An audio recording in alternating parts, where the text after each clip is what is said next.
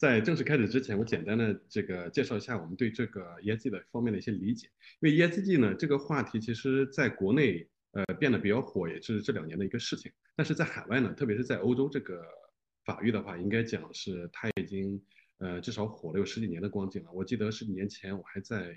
嗯这个欧洲读法律硕士的时候呢，当时我们有一门课叫欧洲环境法。那么欧洲环境法，当时我们就接触到了这个欧洲的一个碳排放交易机制。可能现在很多这个对呃对这个碳排放、碳交易比较熟悉的人都知道，就是有一个欧洲有一个呃 EU ETS，就是 EU 的 European Union 的 Emission Trading System 这么一个机制。当时呢，我们觉得非常不理解，就这个碳排放，这个纯粹的二氧化碳为什么还能卖出很高的价格？当然，当时的价格其实是还是比较低的，当时已经有这个十几欧元的样子。现在如果大家再查的话，可以看到目前的这个欧洲碳市场的这个交易价格呢，已经到了这个将近一百欧元的一个水准。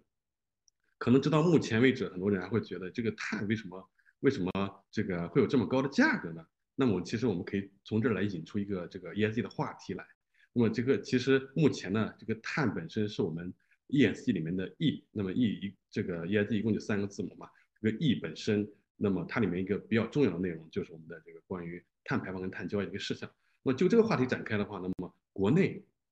有这几年，呃，通过对这个环境话题的关注呢，就把这个话题给自然而然的引发开来了。然后这个 ES ESG 的这个话题从环境这个领域开始铺展，铺展到这个企业的这个社会责任，就是我们看到这个 S 这个话题。然后加大完之后，也会覆盖了我们的这个 G 这个话题，是公司治理这个话题。所以呢，这个整个的 ESG 大家可以看到。从环境到公司社会责任到公司治理，其实是覆盖面比较宽的。应该讲，除了这个我们日常看到的，呃，上市公司披露的年报里面的这个财务财务信息 （financial information） 这一块的话，它把 non-financial 的这个非财务的部分呢，其实完全覆盖了。那么这一块其实跟公司治理是密切相关的。我们今天其实就呃整个整个的我们这个一个多小时的呃整个的跟大家的这个沟通呢，我们就准备就呃 ESG 跟公司治理这个话题进行一个展开。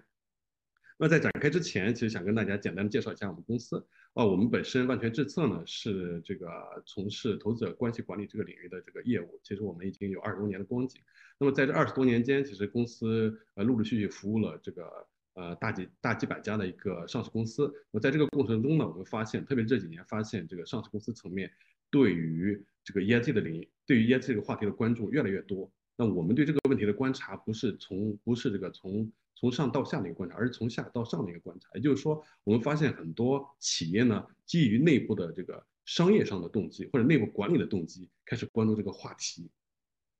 我们这些年呢，也做也这个从事了不少的这个，也从事了不少 ESG 方面的工作，不仅包括就是大家可能了解到的这个 ESG 报告的撰写，然后还有这个 ESG 方面的其他的很多业务。其实，在我们看来，ESG 报告的这个编写这一块，应该讲是这个。呃，相对来说，跟这个 ESG 策略的一个一家上市公司 ESG 策略的这个制定，还有这个后面的这个 ESG 价值的挖掘，以及 ESG 价值的这个对投跟投资人之间的这个沟通跟跟传播这些事情相比的话呢，其实是相对简单的一部分。我今天这个话题呢，今天这个话题呢，就是我们也我这边呢，其实不想跟这个。跟大家铺陈很多的这个比空泛的理论，或者说是跟大家讲一些目前其实很从很多公开信息上可以看到的，呃，就是关于公司，呃，就是和大家从公开信息上可以看到的关于目前国内的 ESG 的一些监管规则，因为这些都是目前就是大家比较容易获得的信息。今天呢，我们呃花点时间来给大家这个沟通一些干货，就是说，呃，我们的上市公司也好，以及这这一点，希望大家可以这个特别关注一点，就是加了完之后，ESG 的话，其实不仅是跟上市公司相关，还会跟我们目前非上市公司也会纳入这个领域，那么也是密切相关的。那么这些企业，这些企业本身，那么到底是出于什么动机开始对 ESG 进行关注？那么底层逻辑在哪？这是我们今天重点分享的一个议题。那今天我们大概会从呃四个维度来给大家做一个这个分享。那么第一个维度就是。ESG 这这个事项是如何影响公司的加权平均资本成本？然后第二个内容我们想分享一下，就是 ESG 如何影响公司的这个我们这个所有上市公司最关注的就是我们市值管理这一部分的内容。接下来完之后是接下来完之后第三部分内容是说 ESG 跟我们呃不管是上市公司也好还是非上市公司也好，那么跟我们的有形资产跟无形资产的这个管理以及增值有什么样的一个逻辑关系？加了完之后，第四部分呢，是我们这个应该讲市面上很少见到的一部分内容。那么这一块就是关于公司决策权，这个 ESG 跟公司决策权的这个分配重构这一块，那我会把比较多的重心放在第四部分。我现在开始从第一部分跟大家做一个这个报告，就是 ESG 如何有效的降低公司的这个综合的加权平均资本成本。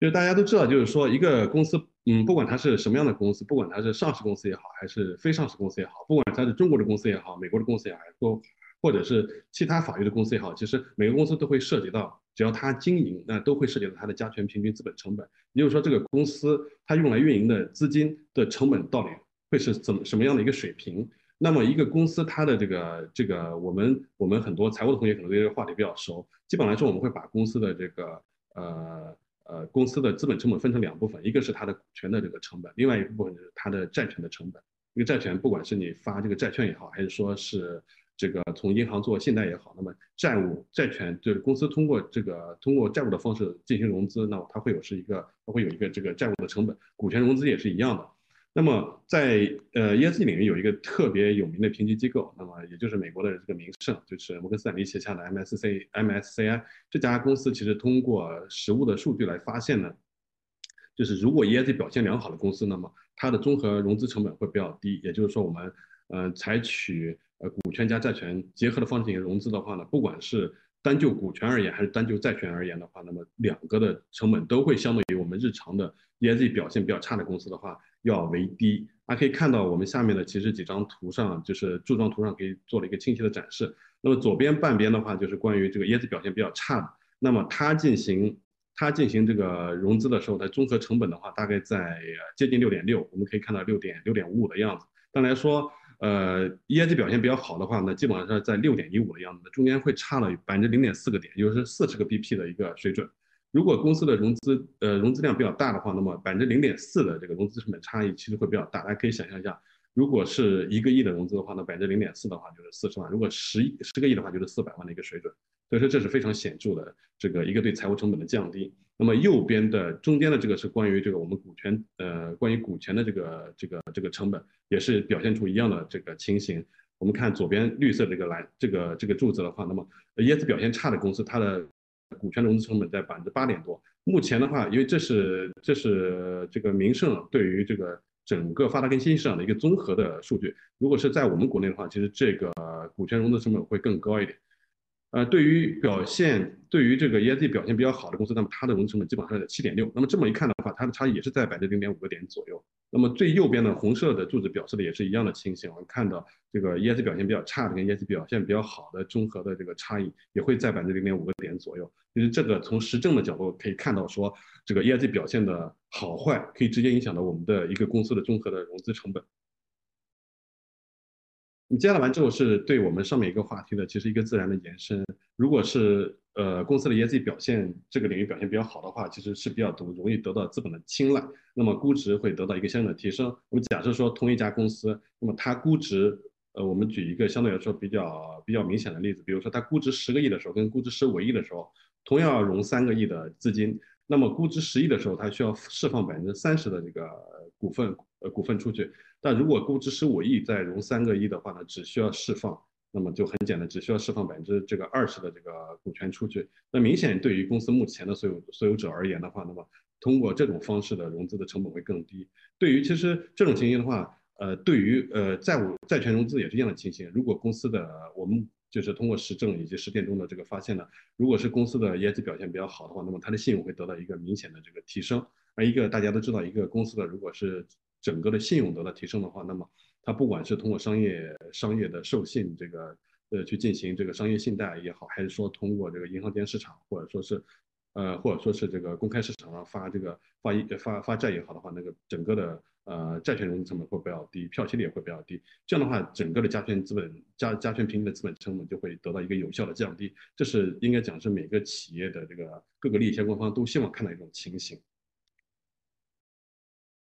呃，说到这一块的话，我们就关联的讲，关联的跟大家报告一下，就是我们在绿色，就是这个绿色债券这个这个领域的一些呃新的规则。其实，在这一块的话，目前在我们国内，不管是在我们国内还是说在欧洲这个区域的话，其实都是发展的比较迅速。像如果是大家对欧洲这边有了解的话，欧洲那边有一个关于专门的这个 taxonomy，就是他们关于绿色债券的分类的一个大文件。就我们国内目前的这个中国绿色债券原则的话，也比较多的参考了这个欧洲绿色债券的一个标准。大家可以看到，就是绿色债券的话，那么其实是跟业绩密切相关的一个一个领域。那么综合来说，这这我们整个这个这一页的整个的中心点就在于来说，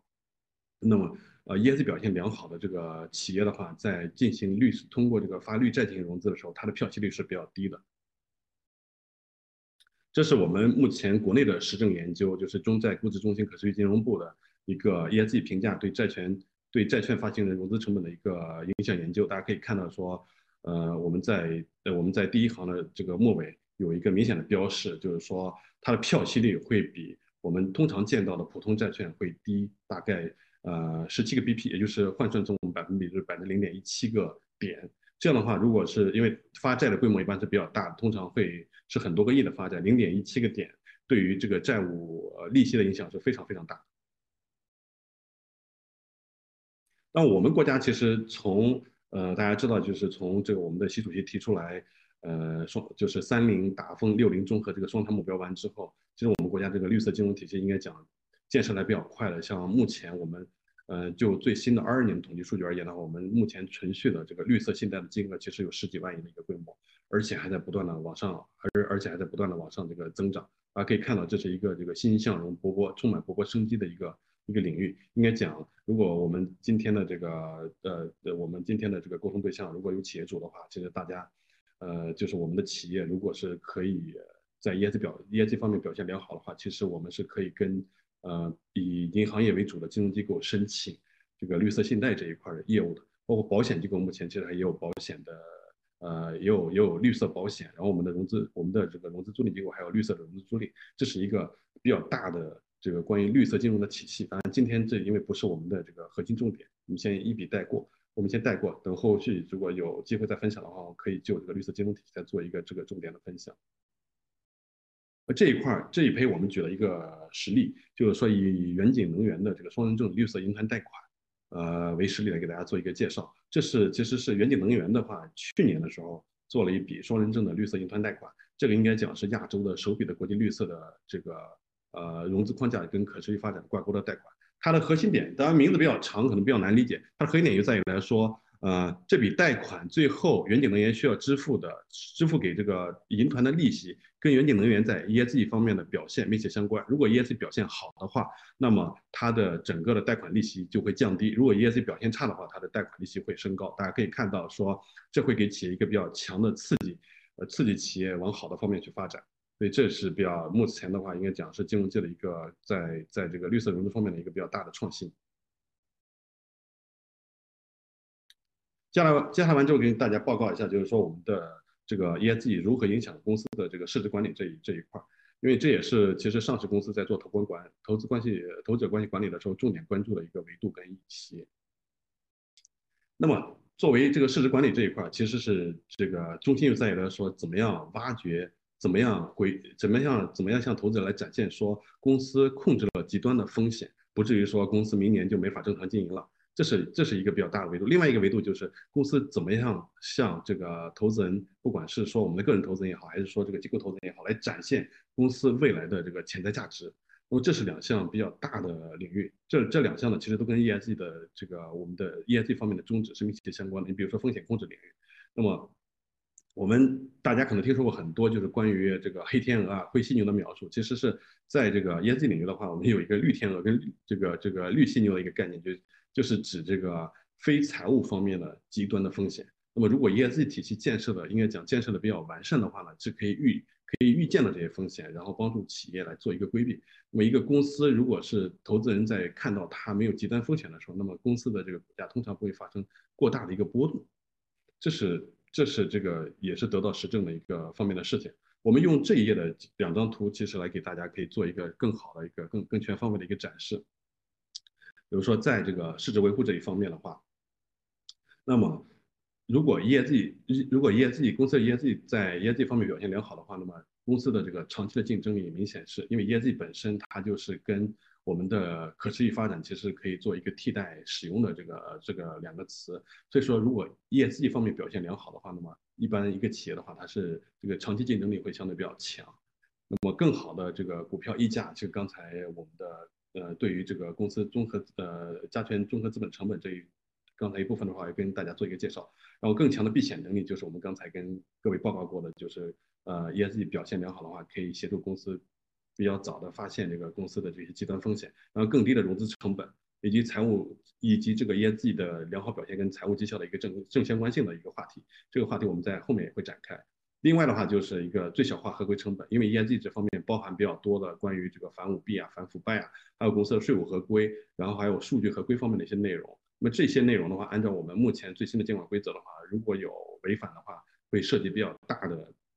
会涉及比较大的这个行政罚款，还有其他的一些民事诉讼。这对于企业来说都是营业外的，就是营业外的一个巨大的成本，会这个严重的这个降低公司的这个当期的净利润。所以这个事情是这个这个事情的话，如果是这些事情极端事件发生的话，明显是对公司的这个当期的利润还有营收会产生比较负面的影响，对市值维护也是不利的。那么如果在这方面，ESG 方，ESG 在这方面是一个良好的这个这个对冲工具，应该讲。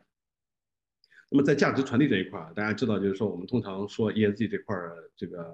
在我们在跟这个很多专业机构在沟通的时候会讲到说。呃，说 ESG 这个领域的话，因为它其实目前的这个很多规则是还是没有得到量化的，比较多的是用文字去去去进行叙述。那这样的话呢，这个这个 ESG 这个领域呢，我们就可以这个把它呃，好像是我们在评在这个在评价一个人的时候，我们把一个人的这个呃评价呢分成很多个维度去去进行，包括一个人，比如说我们简单的把它分成五个维度，德智德智体美劳吧。这样的话呢，这个财务方面的这个信息，也就是我们通常看的一个上市公司年报，通常它我们只是说它的这个上市公司的一个智力的展现。呃，如果是一个一个人的话，就说明这个人的呃智力比较比较好，比较高。那么 ESG 这一块的话，就可以可以理解成它的德体美劳四个方面。那么如果 ESG 表现良好，就意味着来说，这个这家企业的这个德体美劳都表现比较好。那这样的话呢，这个社会责任的这个品牌形象应该讲是树立的比较完善的。我一个企业的这个品牌形象，其实对一个企业的市值维护呢，是这个是注意很大的。那会，因为一个企业的这个社会品牌形象如果良好的话呢，那有助于至少是有助于我们评级机构对这个对公司的一个 ESG 进行一个良好的评级。那么大家知道，如果是一个公司的这个 ESG 评级良好的话，特别是一些官呃我们目前市场比较权威、比较官方的一些评级机构，像名胜啊，还有这个晨星的这个评级啊。还有国内的，比如说我们的妙盈的评级啊，还有这个，还有其他的一些权威机构的评级。如果是评级比较好的话，通常是说一些 ES 基金会选择把这些把这些评级比较高的这些上市公司纳入它的股票池子，作为一个备选的作为一个备选的标的。那么想讲到这一块的时候，大家都可以想到下一步嘛，就是接下来完之后，就是纳到投资备选池里的话，那么就是对这个整个公司的这个投资者关系管理这一块，明显是一个比较大的推动。这个话题就延展开来了，就是就着我们刚才这个话题，目前市场的整个 ESG 投资的话，应该讲还是这个主题投资的话，还是应该讲我们用这个一个一个成语来形容，就是风起云涌。呃，特别是在欧洲，目前的话，我们从广义上来讲的话，就是说，呃，一个基金的它的它的。它的主题，我们不仅是限于它的名字里面有没有 ESG，就如果它的主题涉及绿色，或者涉及社会责任，或者涉及涉及治理，如果是从这个统计口径全都算上的话，那么欧洲目前的话，其实有超过百分之五十的资产都有明确的这个 ESG 的投资要求。美国虽然稍微有落后，但来说整个规模也比较大。我们国家这一块也是这个 ESG 方面的这个主题投资也是在欣欣向荣的发展。包括这两，包括二一年和二二年，其实都都都新发了将近千亿级别的这个 ESG 基金。呃，这个主题基金，那么这些主题基金在选择标的的时候，大家可以想见嘛，明显是要针对这个业绩表现良好的企业。那么如果业绩比要表现良好，就意味着企业本身要做比较多的这个踏实的基础工作，包括要建体系啊，然后要积累信息，然后要向这个要向行业中最佳的时间去看齐。这样的话，那么企业向投资人展现的业绩报告才是比较扎实的，这个而且是应该讲比较吸引人的一个有深度的报告。大家可以看到，就是说，目前的话，应该讲这个 ESG 主题基金呢，就是就实证研究来看的话呢，呃，比普通的非 ESG 主题的这些基金，它的避险功能更好，而且是在呃在顺市场情形下的话，就是它的这个溢价也会更高一些。可以看到这张图的话，其实呃这这整个一部分的话，我们是针对这个 ESG 的投资主题投资做了一个进一步的一个延展。可以看到，不管是呃上游的这个被投资企业也好，还是中游的资管机构也好，还是下游的那个资产所有者而言，其实各个我们我们从这个 ESG 投资的价值链这个三个维度来看的话，其实每个维度都会把 ESG 当成一个比较大的一个考量的主题。特别是目前，呃，很多人可能会有一种想，有一种有一种这个观念，会认为说，只有在二级市场的公司，也就是上市公司才会有这个 ESG 的需求。其实不是，在我们嗯企业上市之前，就是一级市场的这个公司，其实目前已经呃基于产产业链的传导以及这个投资基金的一些硬性的要求，已经开始这个做比较多的关于 ESG 方面一些工作了。大家也可以看到，其实比较多的一级市场的这个私募基金。目前在对企业进行投资前进这个尽尽职调查的时候，不仅要做这个商务方面的尽调，也要做呃法律层面的尽调、财务层面的尽调。除此之外，他们还要做 E E S G 方面的一些尽调。所以说，如果今天我们的听众里面有一些这个还未上市公司的这个呃从业者或者高管人员的话，就是这个话题希望能引发大家的一个关注。因为目前我们看国际市场上的这个整体趋势而言的话，像我们的港交所已经目前明确的要求。参加这个这个在上市的过程中，除了要提交财务报告之外，还要提交单独的这个 ESG 报告，也就意味着来说，呃，这个 ESG 这个事情已经不只是上市公司要关注的话题了，它是整个呃产业链上的整个产业链上以及未上市公司都需要关注的一个重大的话题。那我们在这边 举一个这个案例，就是美国的一个比较有名的案例，也是比较新的一个案例，就是富国银行客户欺诈的一个丑闻，就是因为这个。对于业界而言，它里面有一项比较重大的议题，就是消费者权益保护这消费者权益保护这一块。那消费者的话，不仅分为我们日常的这些有形商品的消费者，也有一些金融消费者。像美国的这个多德弗兰克法案，其实就针对这个金融消费者而言的。那么，美国还就这个在多德弗兰克法案通过完之后，还专门这个专门设立了一个这个消费者金融保护局。那么，也就是这个消费者金融保护局跟富国银行达成了一个和解。因为富国银行这个在汽车贷款客户在在跟汽车贷款客户进行沟通的时候呢，收取了这个非非法的一些这个费用跟利息，而且是这个收取了不正确的一些透支费，损害了这个消费者的权益。那么美国这边它是有一些这个集团诉讼的这个这个这种方式，所以说后面达成了一个和解。但虽然达成和解完之后，但是这个恶名是已经留下来了。那可以看到说，整个二二年的话，其实富国就这个事件发生完之后，富国的整个股价其实跌了百分之十几。那么对，应该讲对，在各个利益相关方中，呃，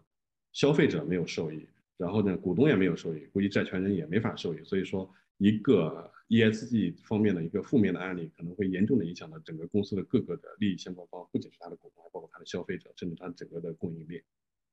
这一个比较典型的例子。那接下来这一呃这一部分呢，跟大家分享一下，就是 ESG 跟呃公司的有形跟无形资产的这个管理跟价值提升的一个话题。是我们知道，就是我们每个公司的话，其实都是有一些这个，呃，固定呃，都有一些有形资产跟无形资产的这个这个构成的。那有形资产的话，就是大家这个学财务的同时，学财务的这个，我们对财务比较精通的人都知道，就是说，包括比如说我们公司的这个办公设备啦、电视啦、电脑啦，还有一些桌椅板凳啦，有一些生产型的企业的话，我们还有一些呃比较多的厂房这个事情。所以固定资产这一块，如果是呃，我们 ESG 方面的这个 E 的呃因素对这个影响是比较大的。比如说，我们目前比较热的一个话题就是关于呃呃关于公司的关关于这个气候变化对这个公司的影响这一块，就是比较比较多的会影响到我们的呃物呃会比较多的影响到我们公司的有形资产这一块的这个估值跟电价的一个问题。那比如说，嗯，我们我们我们我们举个例子而而言，就是就气候变化这个呃就气候变化这个领域。比如说去年的时候，那么美国有一个公司叫呃太平洋太平洋电气跟燃力公司，大家可以看到这家公司事实上是之前的经营一直非常正常，但是在加州发生山火完之后，碰巧的是这家公司它本身的呃它本身的这个业务主要就是在加州，那加州发生山火完之后，那么它的整个的它的整个的这个业务运营，那么就因为这次气候变化引起的极端事件就暂时终止掉了，那么它的账上的很多的固定资产就进行了一个固。就就进行了一个巨大的一个一个一个减值，那么这家公司其实现在处于一个破产清算的一个阶段，这就是大家可以看到，就是 ESG 里面的这个极端的气候变化对一个公司的这个极端的影响。当然，这个例子是比较极端的一个例子，并不是说所有的这个气这个气候变化对所有公司都会产生这个这么巨大的影响。另外一个相对于来说不那么极端的例子是说，比如说我们农业产业链上的一个公司，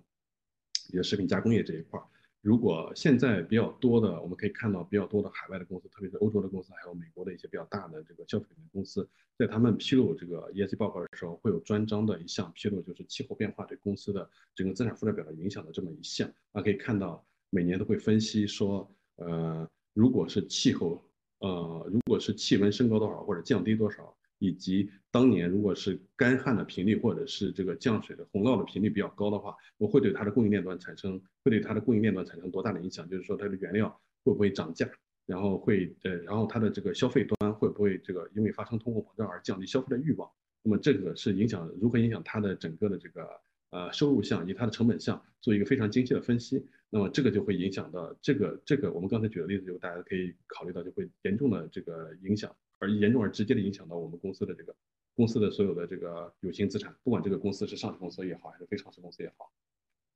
这是比较，这是应该讲是比较典型的一些案例。那么对无形资产这块的影响其实是更大的。有一个企业，我们其实可以看到比较多的这个呃案例分析会讲说一个企业的品牌价值会有多少。比如说我们说我们会讲到说这个华为的品牌价值会有多少。那么这个品牌价值本身就是一个这个跟它建立的这个社会形象。密切相关的一个事情，如果一个企业的这个 ESG 端表现良好的话，那么对它的品牌价值是有很大的一个一个一个呃，就是一个增益的。比如说我们现在很多企业在做收购的时候，大家都会知道，就是说会有一个超越它净资产的呃一个商誉的存在。如果商誉比较多的，其实都是通过品牌价值去体现出来的。然后这是一块儿，这个这个我们我们是举了一些例子，并没有说穷尽略尽。这个有形资产并不只是这包括这个固定资产跟存货，当然知道一些长期资产也是包括有也是涵盖在有形资产里面的。无形资产也不只是包括品牌价值跟人力资本。所以说这个我们只是举一个例子，让大家可以更清晰直接的这个切身体会到这里面的一些极端影响。也可以看到，通过我们这张图，也可以看到，就是上市公司一个良好的这个业绩表现，对它绩效其实有比较显著的一个正向影响。我们讲说最直接的影响就是，比如说我们最上面的讲的说，它的直接效应在于来说，如果业绩表现良好，那么获得了政府的认可。因为我们每个企业本身其实从税务的角度来看，政府其实都是股东之一嘛。如果是我们获得了这个政府认可的话，那么是是这个就可以实现一定程度的降税降费、减减税降费的这个这么一个效果。然后，如果我们获得了这个消费者认同，大家都知道消费者是这个金主，那么对于我们整个的这个销售收入的增加会有利。然后，如果是这个公司员工关系这一块儿，就是员工福利跟员工关系这一块，也是 ESG 里面一个很核心的内容。那么，公司的整个 ESG 表现良好的话，获得员工的认同的话，那么员工改进工作效率，其实对公司的这个呃，对公司的整个效益会比较大的增进。然后，如果 ES 表现良好的话，那么激发创新的活力，其实这对公司的整个降低整个的生产成本也是有明显的这个效率存在的。不管是这个我们上下两端反映的这个直接效应，都会最终反映到企业的这个财务绩效跟市场绩效里面。那么，也就是从这个图上，其实我们可以看出来，这个 ESG 这个整个的这个事项本身对企业来说，我们目前面临一个比较大的问题是，很多的企业会把 ESG 当成一个实施 ESG 策略，然后这个把 ESG 纳入。业务的各个环节，很多企业会认为这是一个成本项。那我们这张图其实是很好的反驳了这种这种观点，就是业绩本身它其实是对公司来说是一个几是一个这个应该讲是一个营收项，是一个盈利项，而不是一个成本项。它所带来的给企业带来的这个商业价值是事实上是远高于这个它这个业绩本身的实施成本的。那么这块的话，我们又这个进一步的讲到了这个分开讲到了很多，就是。这个 ESG 如果获得获得认同的话，如何提这个提升企业的无形价无形价值这一块的一个事情，可以看到这里面会有一些统计数据。我们拿其中的一项而言，就是比就这个提升员工满意度而言，那么百分之七十六的千禧员工，也就是这个这个新一代的员工，在应聘时会将企业的这个 ESG 表现纳入考虑。那追求 ESG 发展的企业，通常通常通就是这个，其实也是大家可以看到，每年不管是我们国内也好，还是美国也好了，会有最佳雇主的这个评比。是每年这些雇主的这个最佳雇主，如果我们翻开他们的业绩报告来看的话，我们专门看他们这个员工关系跟员工福利以及企业文化建设这个这一部分的话，我们可以看到，其实他们这一块都是表现良好的，这是有最直接的关系的。当然，对于这个消费者满意度这一块，其实大家也可以也可以也可以这个也是非常明显的一个事情。消费者满意度、消费者这个关系维护以及消费者权益保护也是 ESG 里面的一个重要话题。那这一块内容的话，在我们的财报中其实上是没法得到最直接的展现的，反倒是在我们的这个 ESG 这个报告的报告中，可以用比较多的这个呃比较多的这个文字进行详细的这个描述，然后让啊一线的投资人明确能感觉到这个企业对消费者的权益的一些保护跟关注，这样的企业才会这个比较长青、细水长流、基业长青。我们看到，就是说，刚才其实这一块又跟各位，呃，有过一些初步报道，就是一级市场的这个私募股、私募股权投资的话，其实目前在对企业进行尽调的时候呢，其实已经发现了比较多的这个增加了比较多的内容，特别是 ESG 的这个尽调这一块儿。然后，其实我们国内也有一些这样的例子，我们看到一些呃比较大的基金的这个母基金，事实上是。对他们投资这些子基金有一些这个关于 ESG 尽调的一些要求的，比如说我们的社保基金，那保险基金其实都把这个呃这个所他们所投资的子基金的这个 ESG 尽调作为了一个必选项，放入他们的这个合伙协议里面。然后我们现在看到的这这个部分是美国，因为是美国的一个统计，他们在这方面应该目前比我们走的这个呃早一步。呃，很多的经过调研来看的话，其实比较多的这个基金的呃高管跟投资专业人士是表示。对于业绩表现良好的公司，他们是可以在投资估值是给一定的溢价的。那么从这个角度来看的话，这个其实如果我们在座的各位企业主的话，准备准备这个在跟外部的投资人，特别是一些私募股权进行谈判的时候，其实可以把这作为一个比较大的筹码。那么这对企业的这个应该讲，在我们企业的这个上市前的这个投资者关系管理就已经有比较大的帮助了。因为这个投资者关系管理不仅是上市公司上市完之后的事情，那上市之前的话，也有同样的投资者关系管理。那么甚至有些时候的意义可能会比这个上市之后的投资者关系管理更重要。因为目前来看，我们来看市场的这个企业的融资趋势的话，有很多企业，特别是独角兽企业，在一级市场进行融资的数额甚至比二级市场还要大，所以这一块的这个 ESG 价还是比较明显的。这部分的话，这个接下来跟大家报告一下，就是这个 ESG 跟 EPS 的一个一个一个问题。在二级市场，大家在评估一家公司的时候，通常会用 EPS 这个数据，大家都知道，就是每股的这个每股的这个收益的一个一个事项来来评估。但来说，这个事项其实是比较呃，应该讲，因为它的数据化嘛，比较简单也易懂。但来说，它忽略了一个比较大的事项，就是说企业可能为了某一期财报的。比如说今年以及明年的展望的时候，那么为了一个比较好的表现，那么做一些竭泽而渔的事情，大家大家可以，比如说我调整一下我的一个一些会计重分类，完全不是用财务造假的方式去做，而只是用一些财务重分类以及财务调节的方式去做。比如说，呃，某一年进行一下洗澡啊，接下完之后一年的这个这个这个折旧跟摊销，或者说是其他的这个财务项目会少一点，用这种呃会计准会计准则允许允许的这个调节的方式去做的话，那么当期的。以及最近以及这个可能接下来完之后新一期的这个财务表现就会比较亮眼，但是来说呢，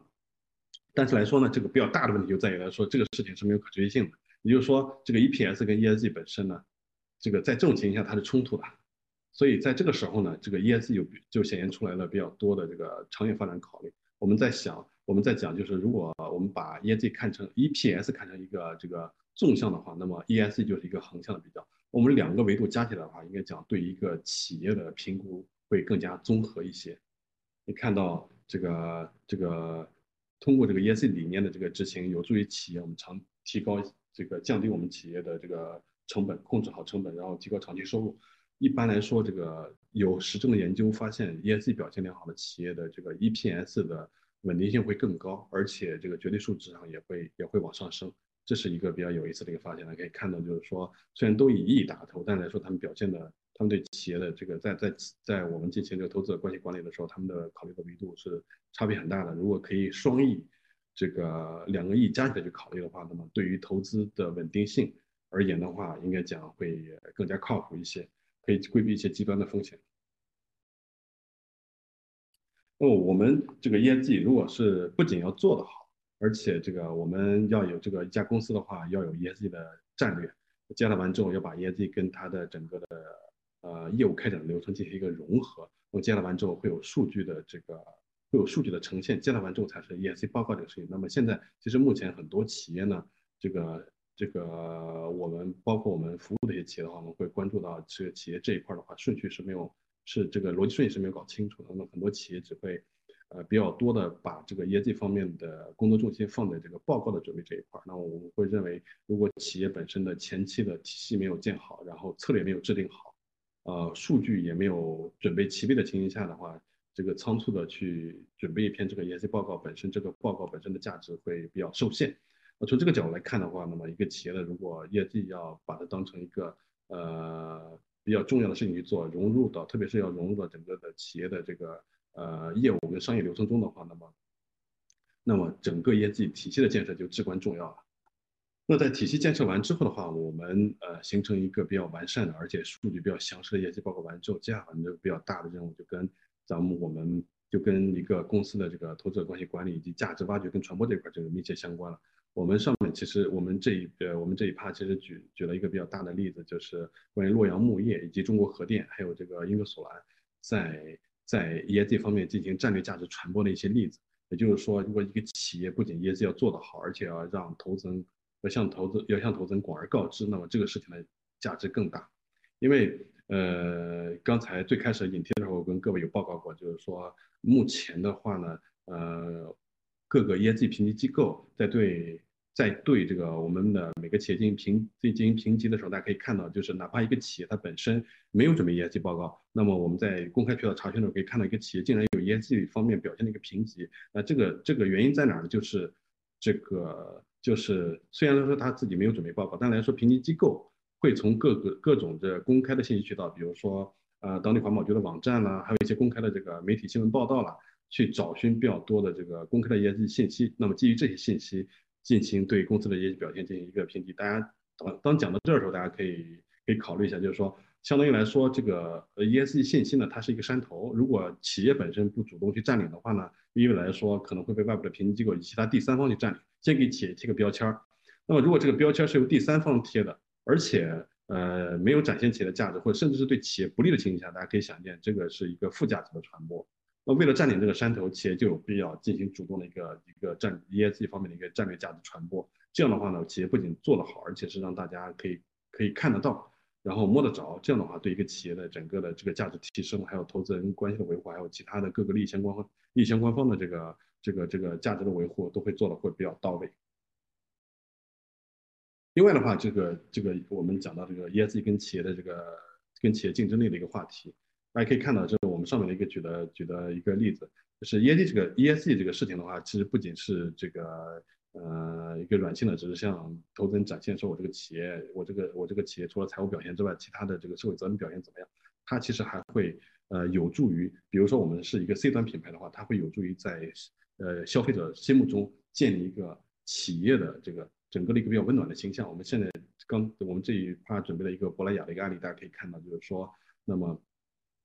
他从他做了一个比较好的，就是把这个资本品牌形象以及他的这个产品品牌形象做了一个比较比较好的链接。比如说，你看他的这个，他的上面讲的讲到这个事情，从性别不是分界线，偏见才是到醒世少女，这个其实都是打破了这个大众的很多对于性别的这个刻板印象。那么同时也促进了这个品牌的形象的一个传播，这都是业绩方面一些表现良好的这个实践案例。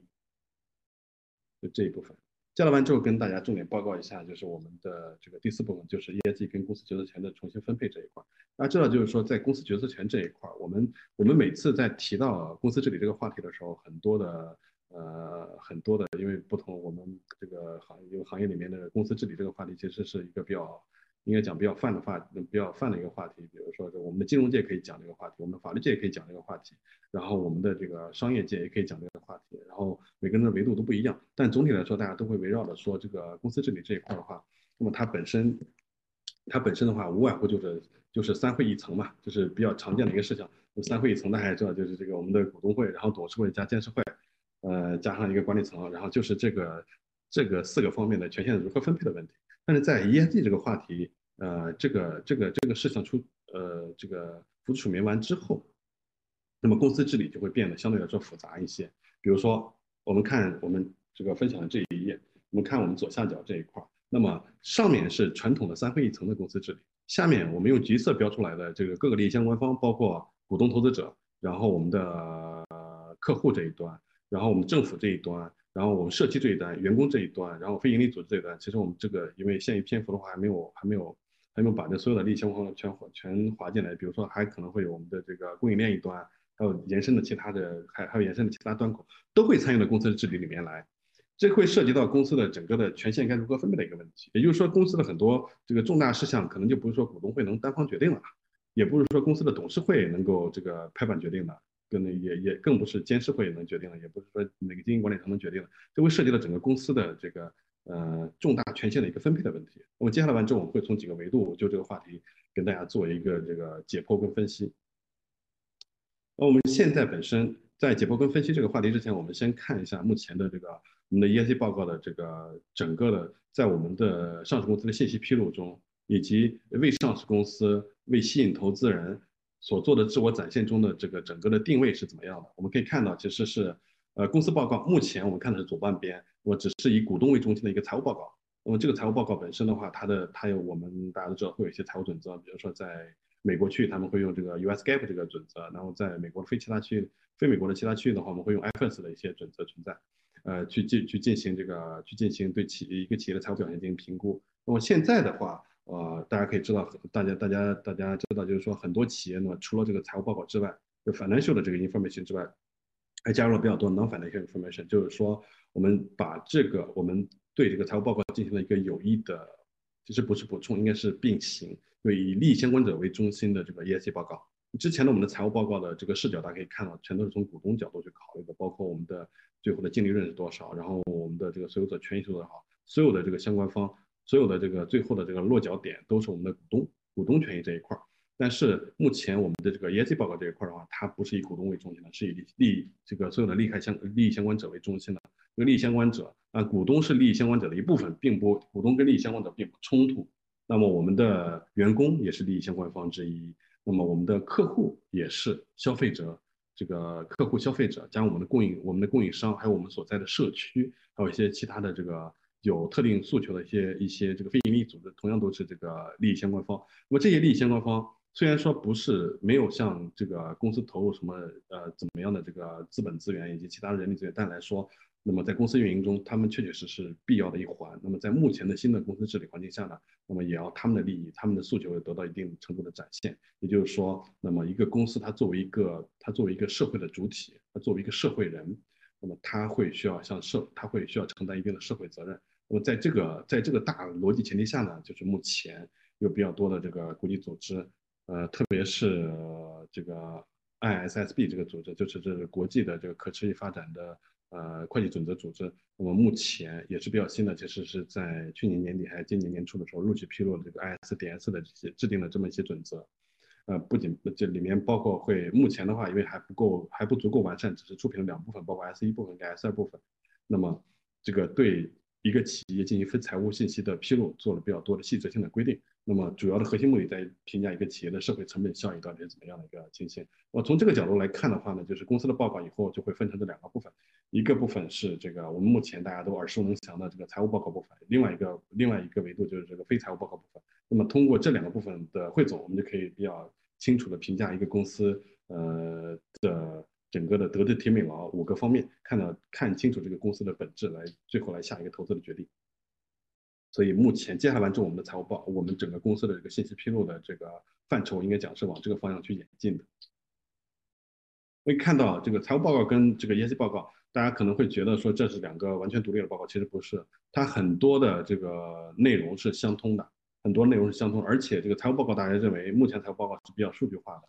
呃，ESG 报告大家通常会认为说可能会受国内的比较多的影响，就是。呃呃，我们目前国内的比较多的公司，在这个呈现 ESG 报告的时候，会用比较多的这个文字描述去做，就跟写作文一样，显得没有没有没有准则，想写什么写什么，没有主题。但是按照新的这些规则，就刚才跟大家报告过的这个 ISB 的 ISSB 出品的一些新的规则的话，其实我们目前的这个 ESG 报告本身也会越来越数据化，有很多的呃跟会计准则一样的这个细细节的内容需要大家去遵循。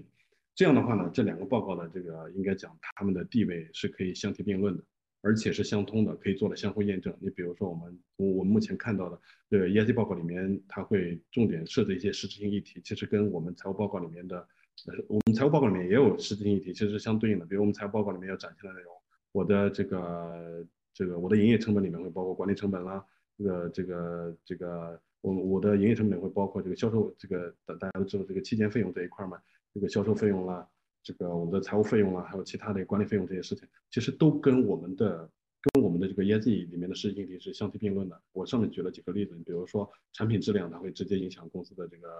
总收入，其他的也是一样的情形。然后气候变化会也会影响直接影响公司总收总收入。那么呃，ESG ESG 报告里面的每一个实行议题都会反映在公司的这个我们的这个公司的财务报告的这个栏目里面，栏目里面来。那么这样的话，其实是如果从这两个角度我们综合来分析一个公司品质的话呢，就是一些呃，比如说财务数据有问题的公司，或者说是甚至有造假的一些公司的话，那么就原形毕露了。因为呃，从一个维度看不出来的话，但是我们通过这个三百六十度的这个筛选跟评估的话，总会发现一些端倪。这是这个应该讲 ESG 方面的一个比较大的这个商业用途。我们看到就是投资端，其实在 ES 就是投资端，大家可以看到，其实在 ESG 方面有比较多的呃，就是有有比较多的一个考量。因为现在的投资，大家都知道，这个联合国那边有一个这个 PRI 的，就是 Principle，这个就是呃就是 Principle for 这个 Responsible Investment，就是我用 UNPRI 的一个规则。就是负责任投资的规则，有很多的这个投资基金实际上是加入了。那么这些投资人，这些投资人在进行投资决策的时候，那么就会进行比较多的一个这个 ESG 方面的一些考量。这是投资方面比较多的一个一个就是一个考虑。大家可以看到，就是说，如果高的，这是一个其实是一个比较正向的。我们讲，如果是这个比较正向的一个循环，我们从现金流的传导机制来看的话。那么，如果是企业的这个 ESG 评级比较高的话，那么它市场竞争力相对来说会比较强。接下来完之后会引导到它的高盈利能力，然后高股息的这个高分红。大家可以看到现金流比较充裕，然后会给更多的这个 ESG 方面的一些投入。那么接下来完之后，这个正向螺旋的话，那么在接下来完之后，它的 ESG 的评级会表现更佳。这是从现金流传导机制来看，我们从这个估值传导机制来看，其实也是一样的情形。那么 ESG 评级比较高，它系统风险也会比较低，然后所获得的资金成本也会比较低，市场估值就高。然后会，然后接下来完之后，这个 ESG 方面会有更多投入，然后进一步提升 ESG 评级。呃，当然反向的话，这我们是按顺时针来讲的，反向的话也是一样的情形。反向的话是一个螺旋下坠的这个情形。接下来完之后，从供应链角度来讲，这个我们刚才讲的投资的角度，我们从供应链的角度来看，供应链角度其实这是一个应该讲是目前来讲对各个企业而言，呃，更加急迫也更加重要的一个话题。因为目前的话，我们从实践中可以看到。看到比较多的现实中的需求，我们我们举一个比较简单例子，我们在深圳有一家客户公司，那么这个这家客户公司比较多的呃销售其实是在欧洲完成的。那么我们如果是对这个欧洲的 ESG 规则比较了解的，这个从这个特别是供应链方面的法规比较了解的这个我们的这个呃我们的听众可能知道说这个欧洲对供应链要求是比较高的。那么凡是出口到欧洲的这个这个这个商品都要受他们的供应链法律的规制。因为欧盟范围内有一个供应链法律，然后其他主要的这成员国，包括英法德、荷兰啊，还有英国，其实都有他们的这个供应链方面的法律。那么他们供应链本身对于呃，比如说我们举了一些简单例子，比如说对这个呃生产这些产品的呃员工的健康跟安全，然后员工的工作跟生活条件，其实是有硬性要求的。对，就我要求，这么这些企业本身会这些采购，就是身在欧洲这些采购方。要求他们会进行一些实地的抽样的调查，来看他们的供呃在我们国内的供应商到底是不是符合这些实质条件。那如果我们国内供应商不满足这些实质条件，它事实上是有可能被踢出这些供应链，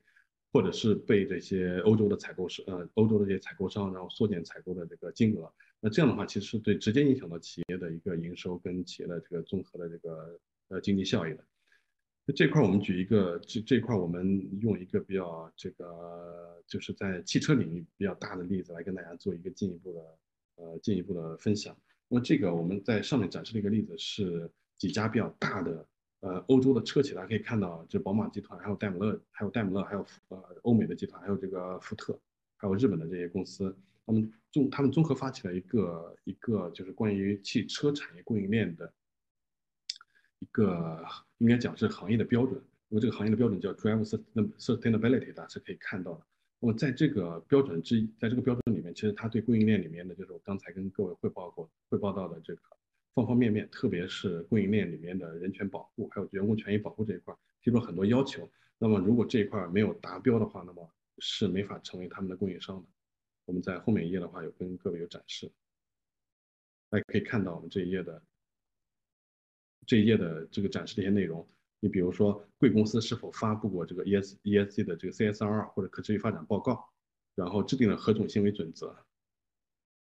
也可以看到，贵公司是否具有正式的这个环境政策，其中是其中包括呃其中包括遵守呃这个承诺遵守法律、持续测量以及继续提升环境绩效等内容。然后这是关于公司治理方面的一些一些内容，大家可以看到，就是说是否有员工申诉的机制。然后健康跟安全方面，公贵公司是否制定了符合当地法律、行业要求和国际标准的这个正式的书面健康跟安全政策？这都是有比较明确的一些要求的。也就是说，从这个角度来看呢，呃，供应链端的压力，也就是说供应链供应链端的压力呢，会传导给首先传导给上市公司，那么上市公司也会通过自己的供应链传导给下游的这个更更更前面一步的这些供应商，也就是意味着来说，以后我们凡是在一个大的产业链上的公司。都会受这些最新的业绩方面的法律法规的这个影响，那么要求我们去去去这个，不仅是从理念上去，不仅是这个要吸收业绩方面的理念，而且要真正的实际在我们的这个业务中，把业绩的理念给落到我们的这个日常的商业行为中，这比较大的一个事情。然后接下来完之后，大家可以看到，其实我们刚刚才举的供应链这个法律也可以看到，就是说很多我们把这个事情做一个延展，就是很多的公司的决策权。那么已经从他的股东的手里，或者是从股东会的手里，从董事会的手里转移到了那么这个产业链的方方面面。那如果是就看就像刚才我们举这个例子，那么公司在决定他采取对对于他的这个呃工人也好，以及对于他的这个劳动者也好，采取何种的这个工作条件跟这个呃劳动劳动劳这个劳动条件呃以及这个工作环境保护的时候呢，不是说公司自己的董事会以及公司自己的这个股东会可以单方决定了，他要考虑他下游的，呃，这个客户方面的这个采购端的一些方面的需求，也就是说这一块权力事实上已经已经分散下去了，做了一个重新的这个架构，这是其实是我们刚才这个仅供我们刚才的这个呃公司权力这个重构的一个主题的。接下来之后我们会考虑监管端的一些事情。那么监管端大家都知道，就是我们其实每个行业都会有监管端，那么所有的行业都会面临着，比如说我们环保局、税务局的一些监管。那么环保局跟税务局。呃，我们不是穷尽列举，只是说这些是这个应该讲是在台面上，我们每个企业都会都会这个打交道的一些这个官方机构，那么他们会比较会有比较多的一些要求。那如果企业不达标的话呢？如果企业对这些要求，你比如说我们现在的这个我们在这里在这一上列了比较多的内容，包括这个绿色低碳转型的一些一些这个国家层面的一些规定，然后节能降碳的一些国家层面的规定，还有绿色金融方面的规定，然后落实乡村振兴战略的规定。这个还有促进社会公平正义方面的一些规定，如果是我们企业本身的一些行为跟这些规定是相冲突的话呢，会面临着比较大的这个，比如说小的话是罚款这个事项，大的话就可能面临着停业整顿的这个这个事项。大家可以看到，其实呃，比如说我们前两年比较比较热的关于这个 K 十二的线下培训的事情，然后突然间就因为其实是不太符合我们目前的这个一些理念，就被这整个行业被灭掉。那么这个事情的话，这个大家可以看到，当时如果谁手头有一些。在海外上市以及在国内上市的这个 K 十二教育类的公司的股票的话，当时是不仅是腰斩了，已经是已经是斩到脚脖了。那这个时候的话，就是 ESG 的一个极端风险。也就是说，这在这种情形下的话，监管如果是监管端这块没有充分关注到监管端的一些对于 ESG 的一些考量的话呢，我会面临的比较大的这个极端的风险。那么最大的风险就是，我们这个整个行业可能会被灭掉，这个这个这个这个价值一下子就从多少个亿变成零了，这是比较大的一个事情。从这个角度来看的话呢，这企业比较多的商业决策完全不是在股东手里，而是在利益相关方手里，而政府端监管端就是利益相关方里面很大的一环。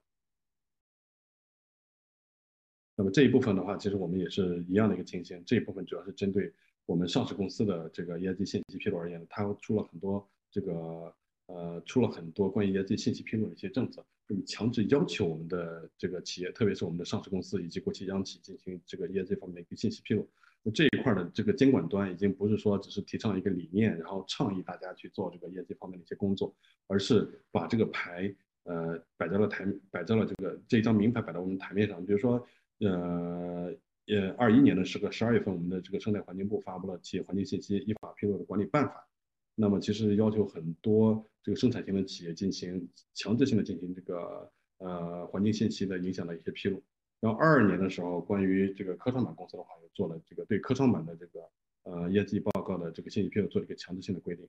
然后同年去年四月份的时候，到现在为止还不满一年，又修订了我们的这个上市公司投资者关系管理指引，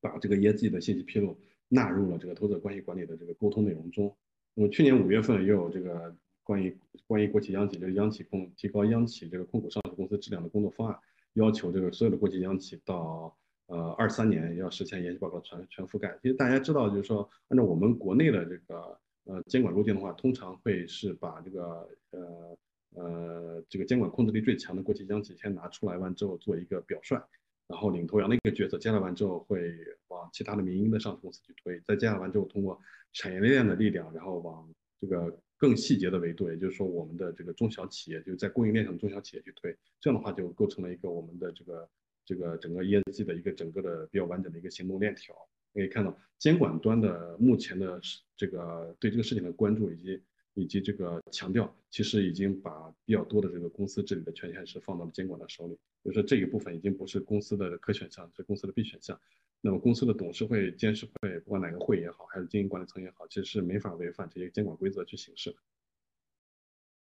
那接下来就跟大家报告一下，就是我们的这个业绩的三大支柱。其实刚才也跟各位有报告，就是说，如果我们的这个业绩要形成一个完整的管理体系的话，其实我们的呃，不管是我们看目前欧洲的监管规则也好，还是说离我们最近的香港法律的监管规则也好的话，这都是分成几大支柱来来做的。那么第一大支柱就是我们的这个治理结构。我们其实可以看到，目前很多的公司本身它是没有一个这个专项的这个，比如说在它的这个呃董事会下辖的各专业委员会里面，可能会有提名委员会、有薪酬委员会，然后有战略委员会，但来说很少有审计委员会，很少有一个专门的这个 ESG 委员会。我们做过一个一个统计。一个统计数据分析，其实很少的公司去去做这个事情。但是如果一个企业的关于 ESG 方面的一个治理结构的不完善的话，那么它的数据其实都是无源之水、无本之木，可信度非常低。那么应该讲，治理机构是治理这个一个公司的这个 ESG 的治理结构呢，是是这个整个 ESG 的一个基石。建了完之后，才是公司的这个基础制度的建设。那么 ESG ESG 的这个基础制度的话，其实跟我们日常的一些基础制度并不相冲突，它们是相互融合的。你比如说。ESG 里面有一个比较这个比较应该讲对每个企业都适用的一个核心话题，呃，反舞弊、反腐败这一块的话，其实每个公司在日常的在它的这个风控体系流程中，还有它的业务流运营流程中，本来就应该有这么一项的，有这些有这些文件的存在才是正常的。呃，接下来完之后就是这个，比如说我们再举一个例子，有的公司，比如说我们的科技类公司，其实现在对数据保护这一块，哦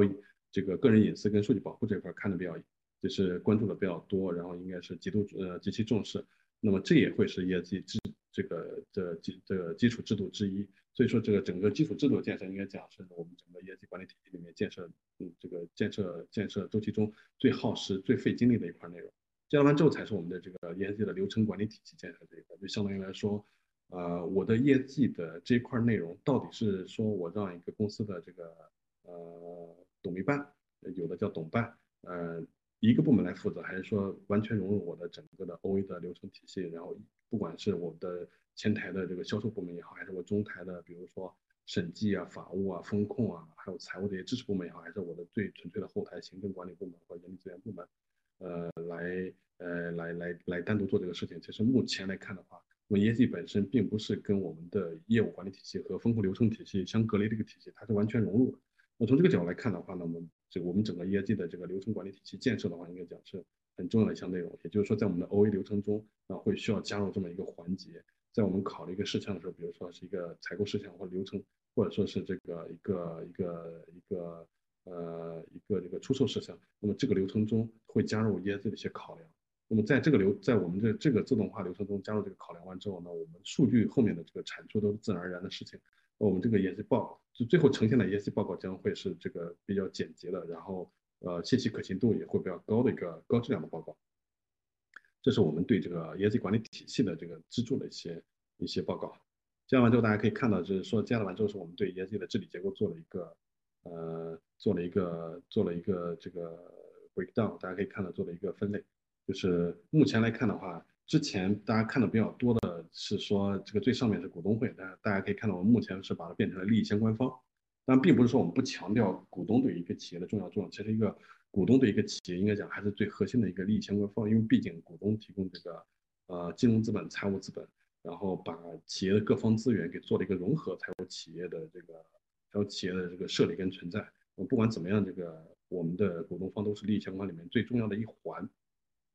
当然，其他的相关方，我们刚才提到的，不管政府也好，然后我们的呃供应链也好，还有我们的这个我们自己的员工也好，还有我们自己的这个客户也好，都会是这里面需要关注的一题。这个利益相关方下面才是董事会，然后董事会下面辖的各个专业委员会呢，可以看到我们中间特意添加了这个 ESG 委员会，这也是成熟市场，特别是欧洲跟香港市场的一个比较通行的做法。建了完之后，是我们执行层面的这个 ESG 的工作领导小组，这个一般会设在，比如说总裁办，或者说是这个这个这个 CEO 的这个 ESG 工作联络小组。那么这么一个设置，加了完之后，会有下面我们在各个呃前中后台的业务部门所设立的 ESG 执行小组。接了完之后，因为目前比较大的公司的这个组织结构会比较复杂，它有各个专业的子分公司。那么我们不管是这个各个子公司、分公司，都会有 ESG 方面的一些职能。那这样的话呢，保证我们整个 ESG 理念，事实上是通过这种流程的方式贯彻到我们的日常的业务运营中。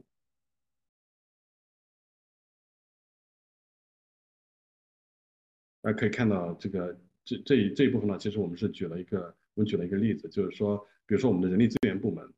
就中间的这个最下面一块，我们的人力资源部门，那么它是要负责这个整个周期的评估员工的对公司的一个满意程度，以及公司的劳动条件。然后员工是否得到了这个员工的这个权益跟工作环境是否得到了一个足够的保护，是否满足我们这个第三方客户的一个硬性标准的一个问题，所以这是人力资源部门要要做的这个比较多的事情。还有我们流程管理部门也是一样的情形，也就是说，我们整个这一我们整个这一部分要展现的一个核心管理的在于来说，其实公司的各个部门，不管是前台的这个业务部门也好，还是中后台的支持部门也好，是每个部门在 ESG 过程中都有它的职责。跟职能的存在少了一环，其实这个业绩都是不完整的。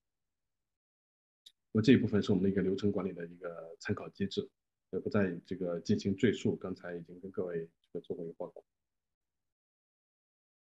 那可以看到，就是这一块的话，也是对这个事情做了一个进一步的延伸。比如说，我们的采购部门会涉及到供应商的管理的一个事项。那供应商就是供应链的这个整个的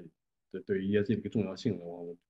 我就不再过分，我就不再进行进一步的强调。整体来说的话，呃，不管是在欧洲也好，还是不管是在这个别特别发达的欧洲这个供应链法律而言，还是就还是对我们目前国内的情况而言的话，其实对于供应链的这个这个 ESG 的合规管理，应该讲对企业都是意义深远的。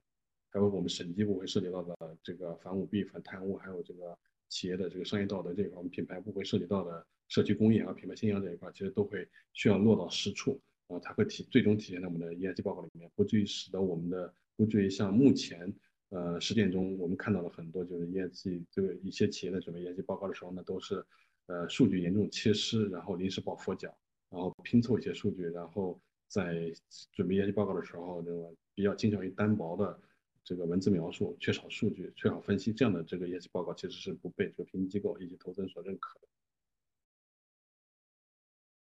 这也是这个对刚才的一个延延伸，这是我们刚才呃这个基础制度建设里面我所举的一些例子。那这些这些大家可以看到，其实这些基础制度的话，其实很多跟我们目前企业所有的这个基础制度应该讲是应该讲是重合的，并不并并不会说它完全形成一套自己的独立的制度，跟我们目前的制度相冲突的完全没有。大家可以看到，就是说我们环境责任里面很多企业其实我们在实践中发现它会有环境管理手册。然后还有一些废水这个处理系统的这个运行管理制度，还有一些这个能源管理制度，已经比较齐备了。但是我们现在需要根据这个双碳的指标，然后需要根据气候变化的一些国际规则进做进一步的这个优化跟改进而已。好，最后因为时间因为时间比较紧凑，这个我已经用了一个多小时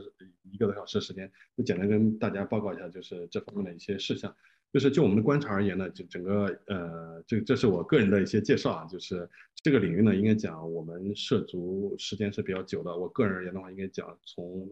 呃十几年前在欧洲读书的时候开始涉及这个议题，到后面在国内的几个大公司都分别有从事就接触这方面的一些业务。直到最近几年，我们看到港股市场的这个监管规则急速前进，我们国内也在这个陆续的跟进。我们认为这个是应该讲是我们看到的这个。应该讲，最起码是中期范围的一个比较大的这个这个呃发展趋势，当然对我们来说是一个比较好的一个业务机会。那，我们公司在这块呢，应该讲投入比较多的资源，还有比较多的这个精力，在帮助上市公司以及一些投资基金，还有一些非上市公司在开展这方面的一些业务。那么，这个业务本身的话，应该讲就是就刚才跟各位的报告呢，应该讲它的技术性还是比较强的，就是可能这个就是就我们刚才的这个讨论跟分析而言的话呢，它会应该讲会牵涉比较多的技术层面的东西，包括我们现在还在陆续出品的，比如说呃欧洲出品的这个 ESRS 的这个欧洲的。这个可持续发展的报告的呃会计准则，还有这个国际范围的 I ISSB 出品的这个 ISDS 的这个报告披露准则，还有美国自己在搞的一些准则，我们自己的这个我们国家自己内部，包括这个呃交易所，还有这个中科院，还有一些行业协会在制定一些新的准则。应该讲说，现在目前的这块的准则呢，应该处于这个百花齐放的一个阶段。呃，目前应该讲这个领域的这些很多准则还没有最后定性，但是在应该讲这种场景呢，对于我们的这个新踏入这个就是目前比较早踏入这个行业领域而言的话，是是是机会多多。也希望在在这个地方呢，我们做一个简单的广告。我们公司本身目前呢也在招聘这些呃就是业绩方面的一些一些人才。然后我们的标准呢，这个也是这个应该讲也是比较贴近一线的。那么这个 ESG 这个领域呢，本身我刚才也跟各位有报告，它会是涉及多学科的一个领域。不仅是包括就是金融学，还会我们包括这个环境工程学科的，然后社会学学科的，然后法学学科的，然后现在还有一些高校，我们注意到会设会这个建立了一些可持续发展的一些一些学科，我们非常欢迎这一类学科的这个人才来跟我们联络，加入我们的这个我们的这个事业中。那么就就这个领域的一些证照而言的话呢，其实比较偏技术的，大家知道就是它的规则会比较多，像综合的规则就有 GRI 啊，还有 SASB，还有现在 ISB 的，甚至加上欧洲的那个刚才讲到的 ESRS 的规则呢。那么希望对这些规则有一些相对来说比较深入的了解，因为毕竟我们要对客户比较提供比较深度的这个基础服务。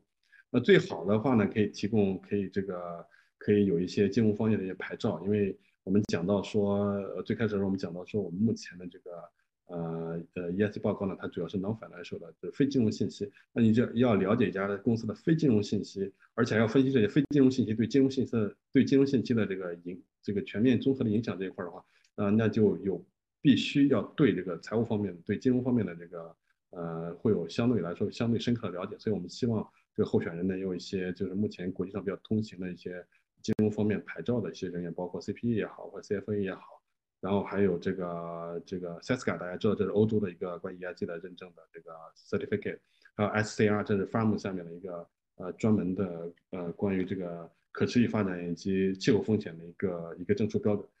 当然，我们也欢迎持有这个能源管理啊，还有碳资产管理方面的，还有碳交易方面的一些持有这方面领域的一些这个职业智能证件的这个人员来加入。主要这些，热切欢迎大家。这个如果有问题的话，我们可以进行进一步的一个讨论。因为刚才时间短，我只能是框架性的讲一讲。如果接下来完之后，这个我们有这个感兴趣的话题的话，我们可以单独再进行交流。谢谢。